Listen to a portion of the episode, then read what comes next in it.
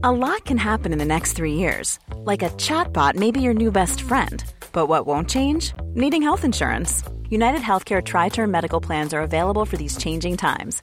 Underwritten by Golden Rule Insurance Company, they offer budget friendly, flexible coverage for people who are in between jobs or missed open enrollment. The plans last nearly three years in some states, with access to a nationwide network of doctors and hospitals. So, for whatever tomorrow brings, United Healthcare Tri Term Medical Plans may be for you. Learn more at uh1.com. Las historias de ayer viven en nuestra memoria hoy. Viven en nuestra memoria hoy. Desde Zacatecas, Cofre de Leyendas, en voz de María Eugenia Márquez. Comenzamos.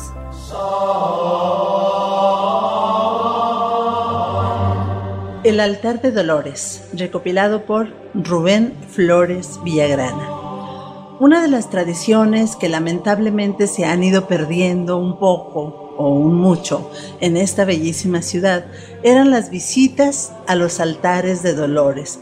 Estos se hacían el viernes de Dolores precisamente, que era el viernes de la semana llamada de Pasión, diferente a la Semana Mayor o Semana Santa, que es la que seguía.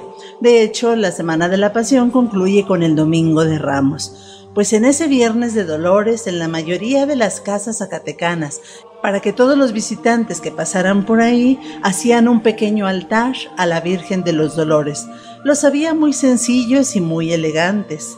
Eh, los sencillos a lo mejor era nada más la imagen coronada por un marco de ramo de laurel y algunas cuantas velas eh, encendidas depositadas en vasos con agua de colores y para obsequiar a los visitantes un vaso de agua de limón o un vaso de agua de chía. Y dentro de los que eran más lujosos, o al menos el más hermoso de Zacatecas, era precisamente el de don Román el Repostero. Don Román el Repostero, pues como su apodo lo indica, era el que se dedicaba a hacer la mejor repostería en Zacatecas. Tenía sus oficinas principales o sus hornos cerca de su casa, enfrente de su casa, por la calle del Ángel, casi camino a la bufa. Y de ahí de sus hornos salían las delicias que nunca faltaban en ninguna mesa cuando eran bautizos, cumpleaños, primeras comuniones, matrimonios y todo tipo de fiesta. Los pasteles maravillosamente decorados estaban siempre presentes. Y cuando había una fiesta en una casa, un té, eh, un lugar en que se reunían las amigas a platicar, tampoco faltaba la fruta de horno, que don Román la hacía sabrosa como pocas. Y bueno, él todo lo que ganaba en la repostería, que era bastante porque tenía muchos comercios en todo Zacatecas, aunque los dos principales los tenía precisamente enfrente de su casa, allá adelante donde tenía los hornos. Pues bueno, en las fiestas tradicionales o las fiestas populares, como era circo, volantín, moros, el vergel, también se vendían siempre en las mesitas, en las esquinas, con unas carpetas primorosamente bordadas con unas puntas de gancho muy hermosas, un montón de encaneladas, de merengues, de puchas, de todo ese tipo de panes que hacían la delicia de toda la gente. También los que llamaban pasteles de olla, que eran unas especies de cortadillos deliciosos que sabía preparar Román y la gente que trabajaba con él. Pues le iba muy bien en este negocio a don Román. Y no tenía gustos caros él, realmente no gastaba en casi nada, Guardaba su fortuna para su hija, la bella Lolita, que era una hermosa morena de ojos morunos, pero también gran parte de lo que él ahorraba con su negocio de repostería y además con el negocio de compra y venta de metales clandestinos, que en aquel entonces pues no era muy penado y de hecho por la bonanza de plata que tenía nuestra ciudad, pues era algo muy cotidiano de hacerse. Entonces, entre todo lo que él ganaba, una buena parte de estos recursos los destinaba a hacer la fiesta del Viernes de Dolores de la mejor manera posible. Y todo era quizás porque tenía la imagen más hermosa de Zacatecas que no estuviera en un templo, era la más hermosa imagen de la Virgen de los Dolores. Era una escultura tallada que había heredado de sus antepasados y a hermosearla y a tenerla lista para que todos la admiraran y le rezaran ese día, era a lo que se dedicaba don Román. Así es que una semana antes o un mes antes empezaban los preparativos para tener ese altar con todos los requisitos que él quería que tuviera y que se pudiera honrar a la Virgen de la mejor manera. Empezaba a pintar toda la casa por dentro y por fuera y luego ponía en las paredes del lugar donde se iba a poner el altar de la Virgen, en las paredes laterales ponía cortinas de tarnatana, que es una especie de muselina muy fina también, llenas de estrellas plateadas y al fondo, donde se iba a poner la imagen, una enorme cortina de terciopelo que tapaba toda la pared y en ella bordadas en hilo de oro los elementos de la pasión. Ya saben, una escalera, la lanza, los dados, la corona de espinas, los clavos con que fue crucificado nuestro Señor. Y pues así es que el altar estaba maravilloso. Así hay una escala para que la Virgen estuviera en la parte superior y esa escala la adornaban con pebeteros y con lámparas de plata que estaban encendidas todo el día. También ponía unas que otras macetas de lentejas y de trigo nacido para que se viera precioso aquello porque no podía llevar flores, pero sí llevaba el verde de las lentejas y el verde del trigo nacido. Así es que todo aquello era primoroso y el día que se hacía la fiesta de Dolores, uy, don Román se disponía a cuidar cada uno de los detalles. Solo había algo que ensombrecía ese año a don Román, y es que de entre los muchos pretendientes que tenía su hija, la hermosa Lolita, ella se había fijado en uno que le llamaba más la atención, y desgraciadamente no era el más digno.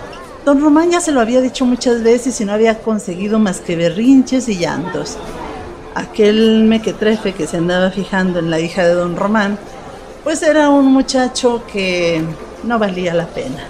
Vicioso, ocioso, fanfarrón, guapetoncito, sí, pero un muchacho que realmente don Román sabía que no era bueno para su hija. Se llamaba Saturnino Cifuentes. Nino le decía a su madre, pero la madre era crescenciana la prendera, que le llamaban de esta manera porque andaba de vecindad en vecindad y de casa en casa vendiendo la ropa que le regalaban en los domicilios de ricos para tener algo para sobrevivir. Muchas veces le había llamado la atención la madre a Nino, pero Nino era como el viento, no le hacía caso a nadie y disponía a su libre albedrío de todo lo que quería hacer. Y ese año ese año del que estamos hablando, Nino le había dicho a Lolita que iría a la celebración de lo de la Virgen del Dolores ahí a su casa, aunque le costara la vida, le había dicho fanfarronamente. Y Lolita, extrañamente, ese año, junto con la Virgen, la Dolorosa de Don Román, habían estrenado vestidos negros. El de Lolita de satín, encajes y lleno de olanes, hermosa se veía, pero ese luto que llevaba por fuera también lo llevaba por dentro por el miedo que tenía porque su papá le había dicho que si veía ese mequetrefe en su casa lo iba a sacar a patadas a la calle. Y estaba ella toda temerosa y no sabía qué hacer. La Virgen llevaba un rico vestido de terciopelo negro, todo bordado en oro, y además la Virgen, don Román, con todo el amor que le tenía, le había mandado hacer un resplandor de oro precioso que era la admiración de todos. También su corona era de oro y la espada que atravesaba su pecho también era de este material y estaba cuajada de ópalos, turquesas y de rubíes, que eran producto de las minas de esta tierra. Así es que ese día ya cuando estaba todo listo y habían dispuesto la carreta de ramas de cedro que habían traído a lo largo de la calle y también al interior de la casa, había un grupo de niñas vestidas de angelitos que incensaban el lugar y que repartían a los asistentes al rezo del Santo Rosario, ya fuera perfumes o algunas flores para que le ofrendaran a la Virgen, algunas espigas o algún detalle que pudieran ponerle ahí en el altar y había afuera una serie, como una especie de valla de muchachos, vestidos todos de judío. Estos eran los inocentes lujos que se daba don Román. Un fraile de ahí del convento de la Merced es el que iba a rezar el rosario y lo hacía de siete misterios, uno por cada uno de los dolores de María, como bien lo dice nuestro poeta Ramón López Velarde, cuando el casto pecho de María sufre por no siete martirios. Todo el día estaban tocando un cuarteto de músicos, música tranquila para ir animando el ambiente y a partir de la salve empezaba el rosario. Cuando el rosario se acababa, pues un músico ciego de rara maestría tocaba y cantaba el Stabat Mater de Rossini. Todo aquello era precioso y desde las seis de la tarde se empezaba a ver la calle de Don Román llena de coches, porque ahí iban a visitar a aquella imagen tan hermosa las mujeres más ricas de Zacatecas y los hombres de más polendas. Finalmente, cuando se acababa el rosario, pues empezaba a repartirse los dones que don Román había preparado para regalarles a todos. Y ahí sí que era un primor ver aquellas mesas con las charolas cuajadas de la más rica panadería que sabía hacer don Román. Les daba a todos, primero a los caballeros y damas elegantes que se retirarían pronto, y después se quedaba la gente del pueblo, la de la casa, la gente más amada por ahí, porque eran finalmente sus vecinos, eran la gente que generalmente estaban por ahí cerca de don Román. Y ese día salió a despedir a unos de los ricos visitantes, agradeciéndoles que hubieran estado en el rezo del Santo Rosario a su imagen de los dolores cuando al volver se dio cuenta que estaba Lolita sirviéndole y atendiéndole nada más y nada menos que a Ninos y Fuentes.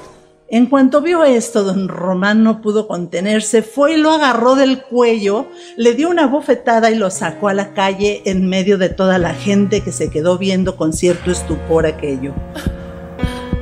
Lolita se metió corriendo a su cuarto a llorar ya no quiso salir pero Nino se las arregló para mandarle un mensaje con una de las amigas. Dice Nino que vendrá por ti a la una y media de la mañana y que si no sales porque te vas a ir con él, la venganza será muy dura. Lolita se quedó asustada, entre gozosa y asustada, y esperó que todo se apagara y también don Román esperó despedir a sus últimos visitantes, apagó todas las lámparas y solo dejó encendidas dos que estaban al frente precisamente de su altar de la Virgen de los Dolores, y se fue a descansar que bien merecido lo tenía. Había trabajado muchísimo para que ese día la Virgen fuera honrada como a él le gustaba. Apenas se había entrado a su habitación y empezó a escuchar un ruido. Primero oyó como una puerta que se abría y después no le cupo duda. Había pasos adentro de su casa que no eran ni los de él ni los de la hija. Lolita estaba en su habitación, por supuesto que no dormía. Estaba entre gozosa y asustada y no sabía qué hacer ante la propuesta de Nino. Pero don Román sí se levantó tomó una lámpara y se fue precisamente a donde estaba el altar de la Virgen. Y ahí vio, encaramado en la escala que servía de altar para la Virgen de los Dolores, a un hombre que intentaba despojarla de sus joyas y de su resplandor, de aquella espada maravillosa cuajada de piedras preciosas. Entonces intentó impedirlo y al querer dar un grito el hombre volteó y de un salto bajó y le atravesó con un puñal el corazón. Ahí quedó muerto don Román. Con el ajetreo que se escuchaba en la sala, Lolita salió espantada, eh, temiendo lo peor, y precisamente lo que encontró fue algo que casi la volvió loca. El cuerpo de su padre sin vida sangrando, y mientras alguien huía por ahí por la puerta, ese alguien alcanzó a voltear y ella pudo saber que no era otro que Nino, Saturnino Cifuentes. Ya lo demás, lo único que podemos decir es que cuando llegó la policía, ella no tuvo valor para denunciar al que había matado a su padre. Dijo que había sido un desconocido y finalmente profesó en un convento. No quiso saber nada más del mundo. Pero antes de entrar al convento, regaló a la capilla de la Soledad de Chepinque la bella imagen que tan venerada había sido en casa de don Román.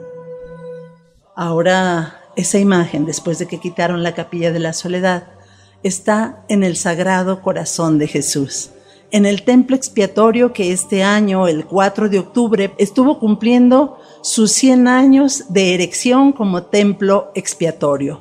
Ahí, en el crucero, de mano izquierda al entrar, podemos contemplar esta bella imagen de la dolorosa.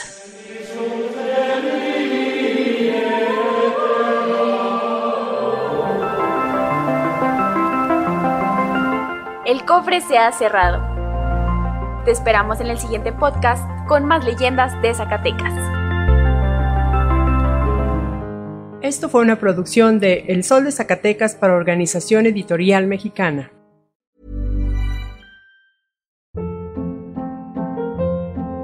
Hold up. What was that? Boring. No flavor. That was as bad as those leftovers you ate all week. Kiki Palmer here, and it's time to say hello to something fresh and guilt-free. Hello Fresh. Jazz up dinner with pecan-crusted chicken or garlic butter shrimp scampi. Now that's music to my mouth. Hello Fresh. Let's get this dinner party started. Discover all the delicious possibilities at hellofresh.com.